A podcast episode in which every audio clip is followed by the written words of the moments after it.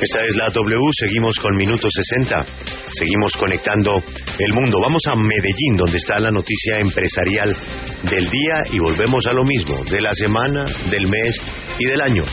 La manera como el grupo empresarial Gilinski y uno de los más poderosos jeques del mundo árabe ya no solamente quieren Nutresa, quedó clarísimo, van a por todo. ¿Qué sigue? Sura. ¿Qué sigue? Argos. Esta es la W en Medellín. Ana María.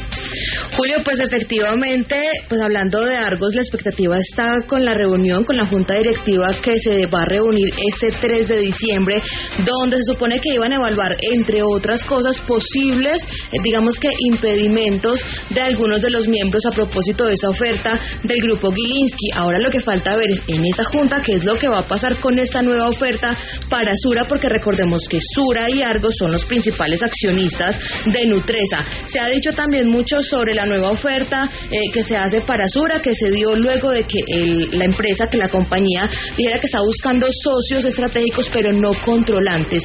Por las acciones de Sura se está ofreciendo entonces 8 dólares lo que quiere decir que son 32.120 pesos y pues a propósito de los movimientos más recientes durante la segunda jornada fueron más de 85.900 acciones de la compañía. Falta todavía hasta el 17 de diciembre a la una de la tarde tienen posibilidad de vender las acciones de Nutresa y pues vamos a ver qué pasa con las expectativas que hay. 3 de diciembre Junta de Argos y 9 de diciembre de Sura. Alberto, hablemos de este tema, porque usted conoce antecedentes. Eh, yo le tengo solo un dato. Cuando hace más de 30 años, el mismo señor, don Jaime Gilinski, que escucharon aquí en la W, quería comprar el eh, Banco de Colombia, en ese momento se llamaba Banco de Colombia. Alberto, él tenía solo su cédula y 50 millones de dólares de un inversionista de Nueva York. Bueno, puedo decir el nombre, el señor George Soros. Eso era todo. Eso era todo lo que tenía el señor Gilinski. Y con eso pasó lo que pasó en el Bancolombia. Ya explicamos cómo terminó ese episodio. Pero ese fue un tema bastante delicado porque tenía antecedentes tenía antecedentes con el empresario Carlos Ardila Lule, quien también quería invertir en empresas paisas. Alberto, ¿cuál fue la historia del Banco de Bogotá y el Grupo Bolívar? Y si hay alguna similitud. Bueno, eh, son diferentes etapas, porque la primera eh, dificultad del Banco de Bogotá fue una pelea con el Banco de Colombia en la época de Jaime Miquelsen. Y es que el Banco de Colombia tenía unas acciones del Banco de Bogotá.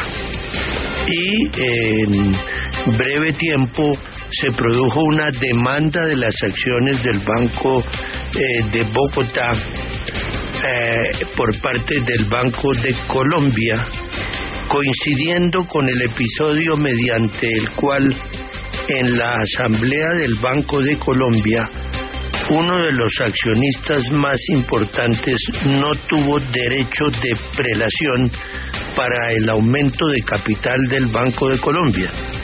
Era don Eduardo Holguín y eh, esa situación interna del Bancolombia produjo un enfrentamiento público porque el doctor eh, Holguín se hizo representar de importantes abogados y personas muy conocidas en el país como el exministro Hernando Agudelo Villa.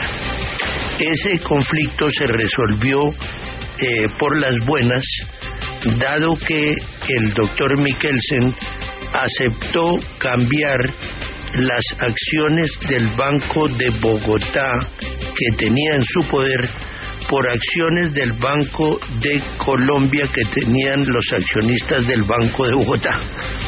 Y don Eduardo Holguín pasó de el Banco de Colombia al Banco de Bogotá convirtiéndose en uno de los mayores accionistas del el Banco de Bogotá. Con posterioridad a esa circunstancia, se repitió unos años después una situación similar, mediante la cual, sin que se supiera de dónde, en el mercado hubo una demanda muy fuerte de las acciones del Banco de Bogotá. Se subió el precio de la acción de una manera muy fuerte, dándole beneficios a esos accionistas minoritarios que hicieron grandes utilidades porque el mercado subía permanentemente eh, el valor de la acción.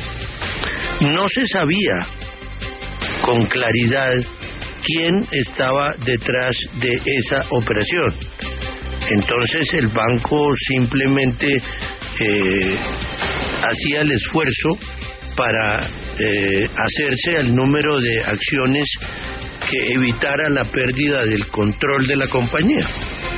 Ahí sí hubo un conflicto muy delicado al que tuvo que intervenir el gobierno para poder resolverlo porque la competencia entre esos dos bancos, los más grandes del país, ponía en aprietos eh, la situación financiera del país.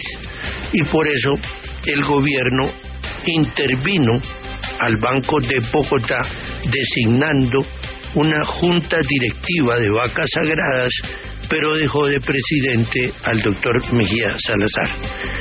Finalmente, el eh, em, proceso termina en que eh, el doctor Luis Carlos Sarmiento era uno de los que con mayor interés tenía em, su deseo de vincularse al Banco de Bogotá.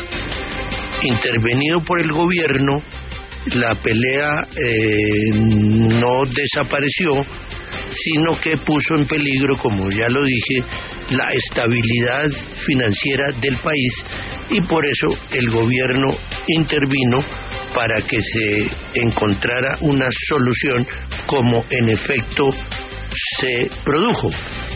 El doctor Luis Carlos Sarmiento y don José Alejo Cortés en representación de las dos entidades hicieron un acuerdo mediante el cual unas de, uno de ellos se quedaba con el Banco de Bogotá y la Corporación Financiera Colombiana y el otro se quedaba con Da Vivienda que se convirtió en el tercer banco del país y vi y se firmó o se, se, se dio naturalmente por cuenta de esa decisión la paz entre esas dos instituciones. Escribe un viejo banquero cercano a la W. Excelente la narración del episodio del Banco de Bogotá.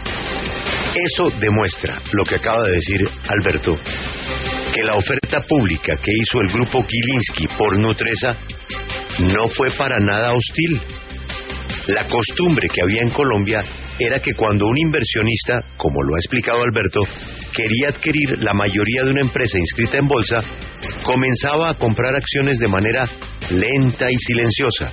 Y luego, cuando conseguía la mayoría, sacaba al antiguo accionista mayoritario. Le hace Luis Carlos Sarmiento con el Banco de Bogotá, que era de José Alejo Cortés. La forma como lo está haciendo el grupo Gilinski es la manera correcta de hacerlo, es decir, por encima de la mesa. Este episodio, Hay que lo que ha aclarar, narrado Alberto, demuestra que el mercado bursátil colombiano no es transparente. El precio de las acciones en la Bolsa de Colombia no corresponde a su valor real o intrínseco. Es el precio que impone en el mercado el accionista mayoritario de cada empresa de acuerdo con sus necesidades financieras o tributarias. Por eso, aunque es muy posible que el valor que hoy van a conseguir los pequeños accionistas de Nutresa pueda ser inferior a su precio real, esa es la, mejor oportunidad que tiene hoy eh, un accionista para vender a un mejor precio hoy. Hoy. Saludo de un viejo banquero. Sí, Alberto. Es que siempre decimos que la eh, es una operación hostil, ¿no? Como se dice en el mercado. Se hostil es comprar, hostil es comprar callados, Alberto. Se usó. comprando, comprando se usó el término se usó el término hostil para mm, señalar que no había una declaración de voluntad del accionista o de los accionistas que estaban comprando. Primero vino el episodio de la empresa Bavaria, la más grande del país, cuando eh, se precipitó una eh, asamblea en el Teatro Olimpia de Bogotá para modificar la estructura de la junta directiva, es decir, apareció una demanda de acciones de Bavaria con la aspiración de hacerse representar en la junta directiva.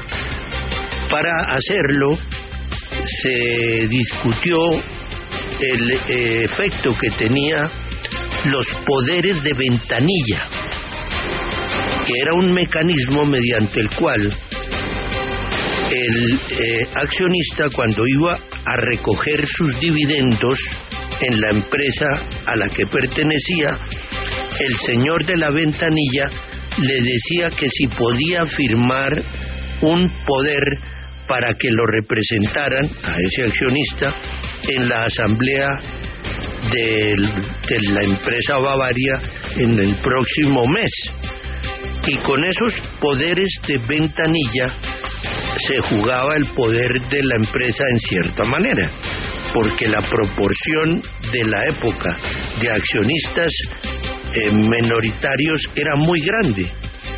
Entonces, eh, ahí hubo el primer intento de hacer uso de ese instrumento, lo cual eh, se tradujo en que la persona que había dirigido esa operación se hizo elegir en la junta directiva y hubo pues un acuerdo para que estuviera presente en esa junta y hubo un acuerdo entre accionistas.